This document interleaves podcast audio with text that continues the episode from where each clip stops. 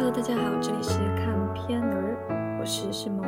今天要给大家推荐的大师的冷门电影呢是《阿尔法城》，这是一九六五年让女克·戈达尔导演的作品。戈达尔呢是法国新浪潮电影最具代表性的人物之一，他的精疲力尽和弗朗索瓦特里弗的《四百击》被认为是法国新浪潮电影的开山之作。我相信所有喜欢电影的人都听过戈达尔的名字，因为在我的学生时代，他就是那个一直在我耳边会响起的一个名字。我现在身边有一位朋友是非常非常的喜欢他，不过我对他的了解就还没有那么多，可能大学时候看到的一些作品，现在都已经有点忘记了。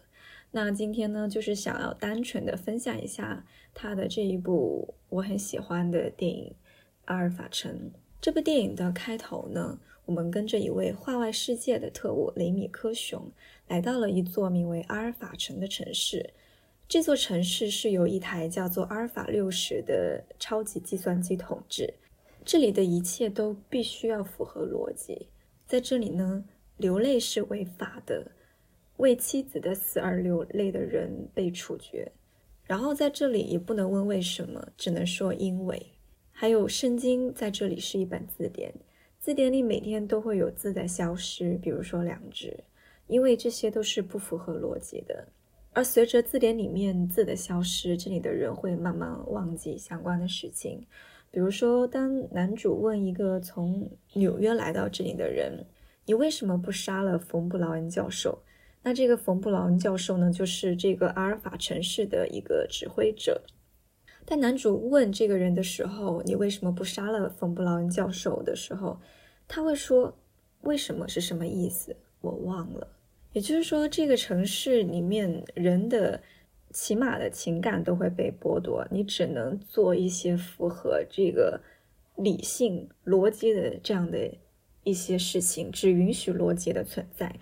那这个人呢？他写了一本诗集，叫《痛苦之都》。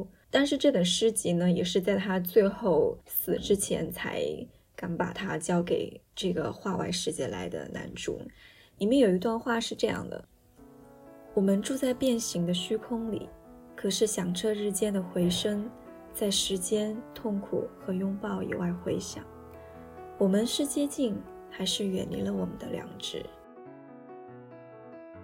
影片呢，全片都是黑白的影调，这恰如其分地呈现了阿尔法城这个逻辑世界的一种冰冷感。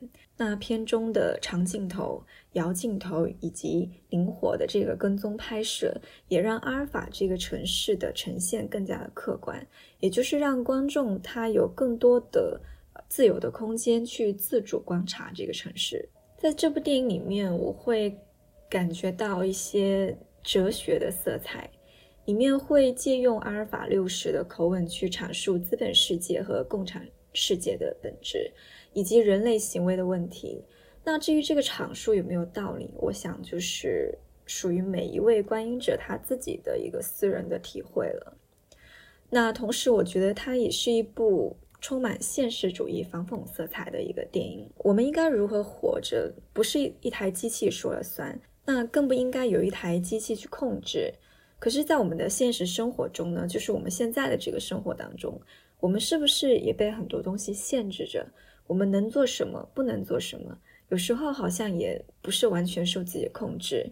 我们的道德好像在当下的这个社会里面，我觉得好像被绑架的特别的严重。我们在生活当中好像应该要一起哭，一起笑。如果你在别人都哭的时候，你没有哭，那别人就会觉得好像你是一个没有感情的人。我自己是有这种体会的，我身边的朋友也有这样的体会。那我希望就是在我们的生活当中，我们每一个人都有一个坚定去守护的自己。我很喜欢这部电影，我觉得它是一部艺术性很高的电影，它的这个艺术性的表达以及所传递出来的思想都是我很喜欢的。好，那谢谢大家收听这一期的看片儿，我们下期见，拜拜。